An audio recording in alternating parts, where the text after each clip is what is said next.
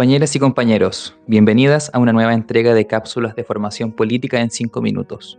Hoy hablaremos de colonialismo y no les quito más tiempo, y vamos. Vinieron. Ellos tenían la Biblia y nosotros teníamos la tierra. Y nos dijeron, cierren los ojos y recen. Y cuando abrimos los ojos, ellos tenían la tierra y nosotros teníamos la Biblia. Eduardo Galeano. El colonialismo, el sistema social y político por el cual un Estado extranjero domina y explota un territorio alejado es extremadamente antiguo.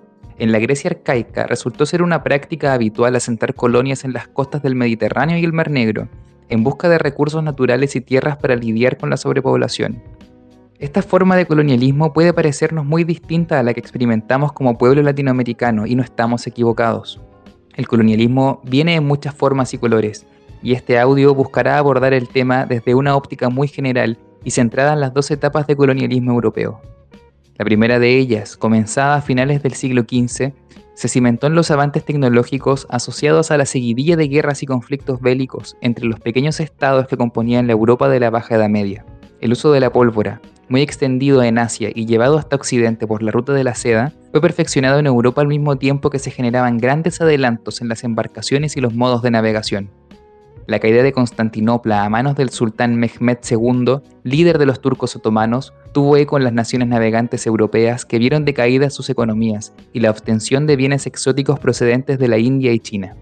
La motivación principal de los europeos del siglo XV fue establecer rutas de comercio directas con Oriente y no la conquista de nuevas tierras, aunque en este proceso fue común que se enteraran de la existencia de masas de tierra que no existían en sus cartografías. Ejemplo icónico es el explorador genovés Cristóbal Colón, quien buscando una ruta hacia Asia llega a la isla de San Salvador en las Bahamas, nombrada por sus habitantes originales como Guanahani. Mientras más tierras comenzaron a ser descubiertas, un término acuñado por la historia europea y que desprecia la existencia de pueblos originarios en los lugares de arribo de los exploradores, las naciones europeas decidieron que, en vez de comerciar con estos aborígenes, era más conveniente establecer control político sobre estos territorios y comandarlos desde la distancia. Es necesario recordar que en todos los casos el principal motivo de estas acciones estuvo centrado en explotar los recursos naturales de estos nuevos territorios para obtener ventajas económicas. En Sudamérica, España encuentra incontables yacimientos de plata. En Norteamérica, las condiciones para la plantación de tabaco y caña de azúcar resultan excelentes.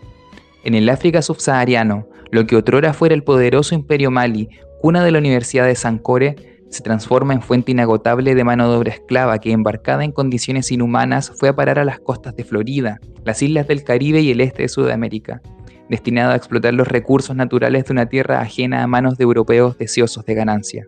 Marx distinguirá en este momento histórico a la acumulación original del capital, que dará inicio a las sociedades capitalistas comentando de manera muy lúcida.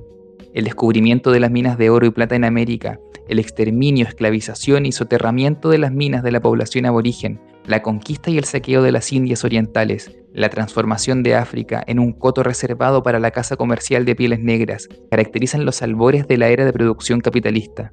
Estos procesos idílicos constituyen factores fundamentales de la acumulación originaria, Pisándole los talones, hace su aparición la guerra comercial entre las naciones europeas con la redondez de la Tierra como escenario. Los diversos factores de la acumulación originaria se distribuyen ahora en una secuencia más o menos cronológica, principalmente entre España, Portugal, Holanda, Francia e Inglaterra. La segunda etapa del colonialismo está marcada por la Segunda Revolución Industrial y los ánimos imperialistas de las naciones europeas de finales del 1800 principalmente Inglaterra, Francia y Alemania, quienes se embarcan en una agresiva competencia por adquirir territorios de ultramar, argumentando superioridad racial y despreciando la civilidad de los pueblos subyugados. Durante este periodo, Europa adquiere cerca de 23 millones de kilómetros cuadrados en territorios colonizados, siendo África el principal continente que se ve sometido. En pocas décadas, Europa pasa a controlar el 10% del continente al 90%, en un proceso bautizado como el reparto de África. Famosas y perversas son las historias del Congo belga durante este periodo, en el que las manos, orejas y senos de los habitantes eran usados como divisa entre los colonos. Las consecuencias de este periodo de colonización tienen una clara repercusión en el irregular y antinatural trazado de las fronteras entre países del continente, muchas veces separando etnias, tribus, pueblos y culturas de acuerdo a los intereses ajenos de los países europeos. En Asia, el imperio británico se pelea la supremacía por China con las demás naciones de Occidente, influyendo enormemente en el quehacer social del país al introducir el opio como moneda de cambio para la alta demanda de té en Inglaterra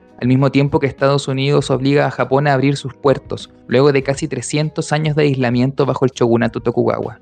Luego de la Primera Guerra Mundial, con el imperio turco del bando derrotado, Francia e Inglaterra juegan con las esperanzas de los pueblos de Medio Oriente al prometerles su independencia, solo para después repartir sus influencias en fronteras inventadas que perpetúan conflictos hasta el día de hoy.